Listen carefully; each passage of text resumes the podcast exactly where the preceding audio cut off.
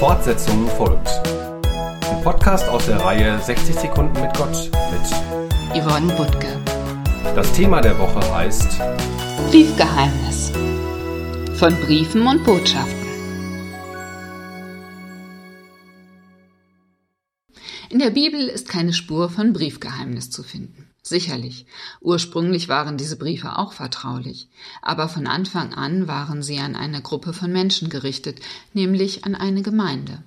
Dem Apostel Paulus zum Beispiel ist es wichtig, dass seine Briefe nicht nur im stillen Kämmerlein gelesen werden, sondern auch vor allen Brüdern und Schwestern in Christus vorgelesen werden, vermutlich wenn die Gemeinde zusammenkommt, also im Gottesdienst. Und er geht davon aus, dass seine Briefe weitergereicht werden, von Ort zu Ort. Schließlich waren Gemeinden auch damals schon über Regionen hinweg verstreut und gehörten trotzdem zusammen. Jeder Brief wurde im Dienste Jesu Christi geschrieben und sollte die frohe Botschaft weitertragen. Und diese frohe Botschaft erzählt zwar von dem Geheimnis der Liebe Gottes zu seinen Menschenkindern, ist aber nicht geheim.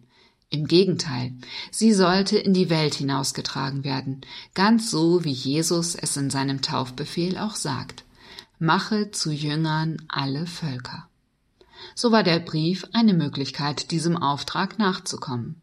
Diese Briefe wurden hoch geschätzt, darum gesammelt und weitergegeben, so dass sie bis zu uns heute gekommen sind. Doch sie allein hätten nichts bewirkt. Warum? Davon erzähle ich morgen. Fortsetzung folgt. Morgen bei der Evangelischen Kirchengemeinde Lippstadt.